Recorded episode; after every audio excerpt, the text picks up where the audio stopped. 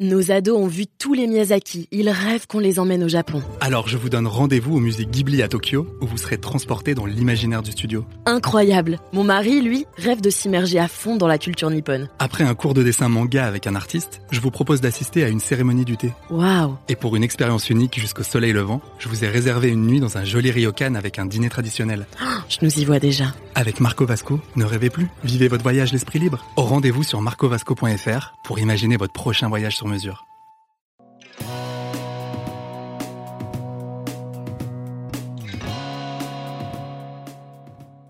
Bonjour à tous et bienvenue au Talk Décideur du Figaro en visio, euh, toujours avec aujourd'hui Charles Cohen en face de moi sur votre écran, euh, qui est fondateur de Bodyguard. Bodyguard, euh, c'est le garde du corps sur le web. Donc le garde du corps sur le web, c'est pour qui Charles Cohen, bonjour.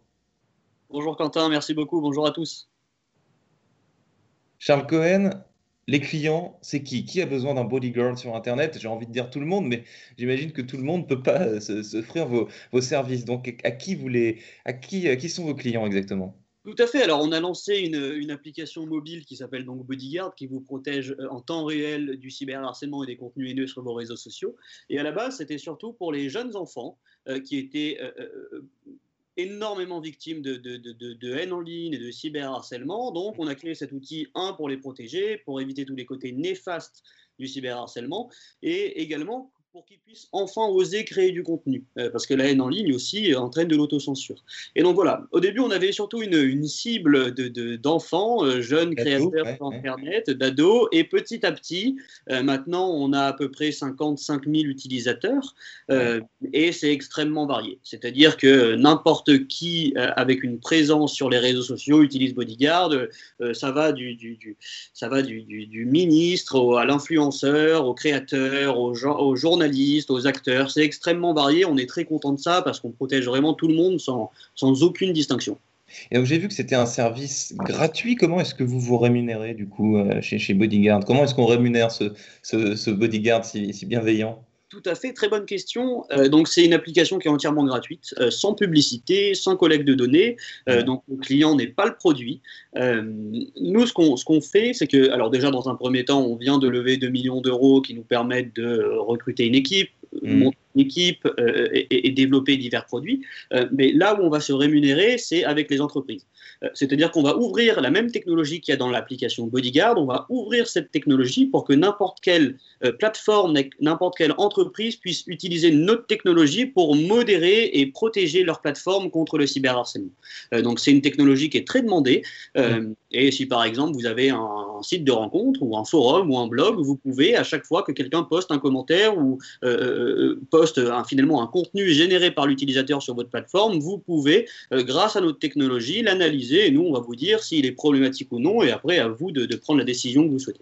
Alors c'est toujours compliqué de, de, rendre visibles et formelles des, des, technologies et des choses qui par définition n'en sont pas vraiment. Euh, grosso modo, Bodyguard, c'est euh, un algorithme, un logiciel qui détecte des, des, des, termes, euh, des termes violents, des termes haineux, et donc en gros c'est une sorte d'annuaire de, de, de, termes haineux en ligne, en gros, c'est ça? Exactement. Alors moi j'ai beaucoup de mal avec tout ce qui est les mots en lien avec l'intelligence artificielle et tout ça qui font un petit peu peur, donc j'utilise jamais ça. J'essaie d'expliquer la technologie de manière très simple. Pour vous expliquer comment fonctionne Bodyguard, on va récupérer un commentaire à analyser, on va nettoyer ce commentaire, c'est-à-dire qu'on va retirer les fautes d'orthographe, les fautes de frappe, les mots censurés. Une fois qu'on a euh, nettoyé tout ça, on va venir dans cette phrase essayer de repérer les mots ou les groupes de mots qui sont potentiellement problématiques. Euh, mmh. Comme des insultes, comme euh, ça peut être tout et n'importe quoi. Et une fois qu'on a repéré ce groupe de mots, on fait de l'analyse de contexte, c'est-à-dire qu'on va voir dans la phrase ce qui se passe avant et après ce, ce, mot ou ces mots problématiques, ce qui nous permet, nous, de dire à qui est destiné le contenu haineux. Euh, je, pourrais parler pendant des heures sur la problématique du machine learning et du deep learning, euh, mais nous, on a une technologie qui est vouée à protéger un utilisateur des contenus haineux et donc le protéger des contenus haineux qui lui sont destinés à lui personnellement. Euh, pour vous donner un exemple, c'est que si votre ami vous dit sur Twitter tu as totalement raison, Tartampion est, con, excusez-moi du terme, vous ne souhaiterez pas que le, que le commentaire soit supprimé. Et donc c'est le rôle de Bodyguard de savoir que ce contenu haineux est haineux envers vers Tartampion et non mm. pas envers l'utilisateur qu'on protège. Donc nous, on propose ce genre de technologie, c'est-à-dire que notre technologie rend une analyse très formelle en disant bah, j'ai trouvé de l'insulte, j'ai trouvé des moqueries, de l'harcèlement sexuel, du racisme, de l'homophobie destinées à tel individu. Et l'insulte que vous venez d'évoquer sera évidemment coupée au montage pour ne pas choquer les, internautes qui nous, regardent. Euh, on sort de Charles Cohen, on sort d'une période de, confinement euh, qui a été éprouvante pour beaucoup de, de Français. Est-ce que pendant cette période un peu inédite, vous avez constaté euh, une augmentation des messages à caractère haineux ou, violent sur les réseaux sociaux? Est-ce que les Français se sont montrés plus caractériels qu'ils le sont habituellement? Alors, on a en effet constaté une augmentation de la haine en ligne euh, de l'ordre de 60%, euh, mais c'est une augmentation à deux niveaux, c'est-à-dire que on a bien sûr eu plus de contenu analysé, on a, on a, on a repéré plus de contenu haineux, mais on a aussi eu un ratio euh, euh, euh pour commentaires haineux slash sans commentaires plus élevé. C'est-à-dire qu'avant le confinement, on avait à peu près 1% des échanges et des contenus qu'on analysait qui étaient haineux, et pendant le confinement, c'est passé à 2, 2,5. Euh, et de manière générale, c'est quelque chose qui est souvent lié à la situation socio-économique d'un pays ou alors une situation en particulier. et donc on peut également dire que euh, avec la situation actuelle, on peut dire que on peut prévoir que le chômage va un petit peu augmenter et donc par définition les gens seront un petit peu plus tendus, un peu plus agressifs et que la haine va continuer à, progresser. Euh, et que la haine va continuer à progresser parce que les réseaux sociaux, euh, on le sait, c'est une sorte, dans certains cas, euh, a fortiori dans ce que vous me décrivez, c'est une sorte de défouloir géant où euh, tout le monde euh, permet de soulager un peu, un peu ses nerfs. Exactement, c'est que nous, on n'a pas, une, position où on va être agressif envers les personnes qui propagent la haine en ligne. Euh, on essaie parfois de d'essayer de les comprendre. Euh, et en effet, on voit que les réseaux sociaux sont euh, utilisés comme un défouloir dans certains cas, c'est-à-dire que ça soulage les gens de propager leur haine. Le souci, c'est que euh, ça fait du mal à la personne qui est en face. Donc c'est quelque chose d'assez compliqué à gérer. Alors, est-ce qu'il y a un réseau social que vous, qui est plus, plus violent qu'un autre, sur lequel, en tout cas, vous enregistrez plus de messages haineux que sur, que sur les autres? Alors, pour, je pense que le réseau social le plus doux, entre guillemets, pour le moment, c'est euh, Instagram. Euh, et on observe euh, un taux de haine un peu plus fort, même beaucoup plus fort, sur Twitter et YouTube. Ça, c'est deux plateformes où la haine est constante, entre guillemets. Donc, après, c'est assez paradoxal parce que, si vous voulez, sur Twitter, on aurait tendance à penser que 10% des tweets sont haineux, alors qu'en réalité, c'est seulement 1%.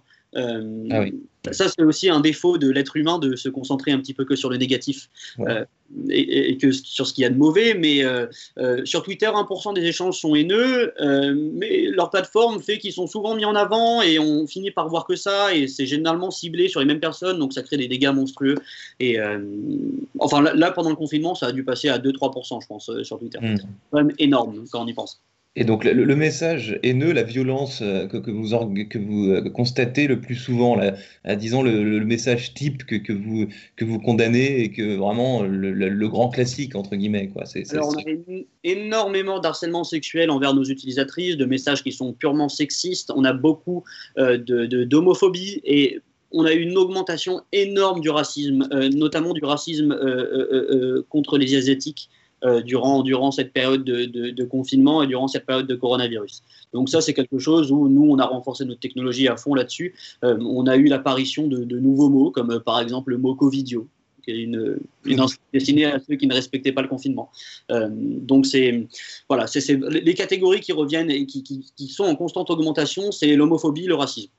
Et pour finir, Charles Cohen, euh, euh, est-ce que vous trouvez, donc en, prenant, en sortant complètement du confinement et de la crise sanitaire, etc., si on prend un peu de, recul et qu'on regarde sur, sur les années qu'on vient, de traverser, est-ce que, est que vous trouvez qu'en ligne, euh, les, gens sont plus violents, moins violents, ou c'est vraiment une question de, de, période et de contexte Tout à l'heure, vous évoquiez le contexte socio-économique et, l'ambiance générale d'un pays, tout, tout bêtement je, pense que les gens sont de plus en plus violents. Euh, après, ça s'explique euh, par le fait que les gens sont connectés de plus en plus tôt et connectés de plus en plus tard. Euh, on a beaucoup de violences sur Twitter qui viennent de, grands-parents c'est quelque chose d'assez drôle, mais on a également beaucoup de violences qui viennent d'enfants de 8 ans.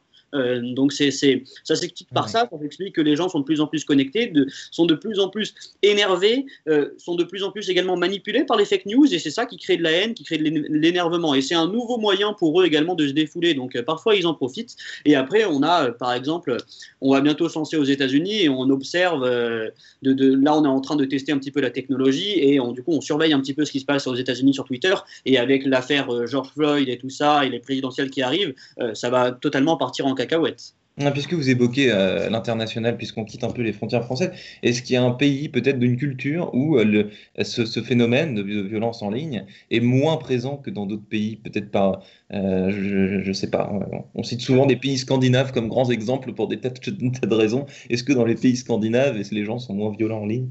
les pays, nordiques sont moins violents. Euh, après, on, a des pays où c'est beaucoup plus violent, comme l'Inde, le Brésil, les États-Unis. Euh, c'est quelque chose qui est, qui est plus violent, plus massif, et surtout dans leur culture, parce qu'après, on peut encore une fois partir sur un débat un petit peu euh, politique et, et, au niveau des lois, mais leur premier amendement et la liberté d'expression là-bas, c'est quelque chose de, de, de, très respecté. Et, et voilà, donc c'est une question de culture, et la France, d'un point de vue haine, n'est pas trop mal classée, on va dire, dans le classement des pires. bon, ça, ça, ça ne ça n'excuse rien, bien sûr. Euh, mais voilà, il y a pire.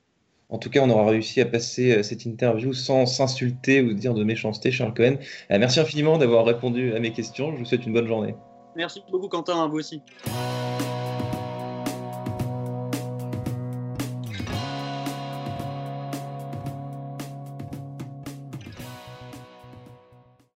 Nos ados ont vu tous les Miyazaki. Ils rêvent qu'on les emmène au Japon. Alors je vous donne rendez-vous au musée Ghibli à Tokyo, où vous serez transporté dans l'imaginaire du studio. Incroyable Mon mari, lui, rêve de s'immerger à fond dans la culture nippone. Après un cours de dessin manga avec un artiste, je vous propose d'assister à une cérémonie du thé. Waouh Et pour une expérience unique jusqu'au soleil levant, je vous ai réservé une nuit dans un joli ryokan avec un dîner traditionnel. Oh, je nous y vois déjà. Avec Marco Vasco, ne rêvez plus, vivez votre voyage l'esprit libre. Au rendez-vous sur marcovasco.fr pour imaginer votre prochain voyage sur mesure.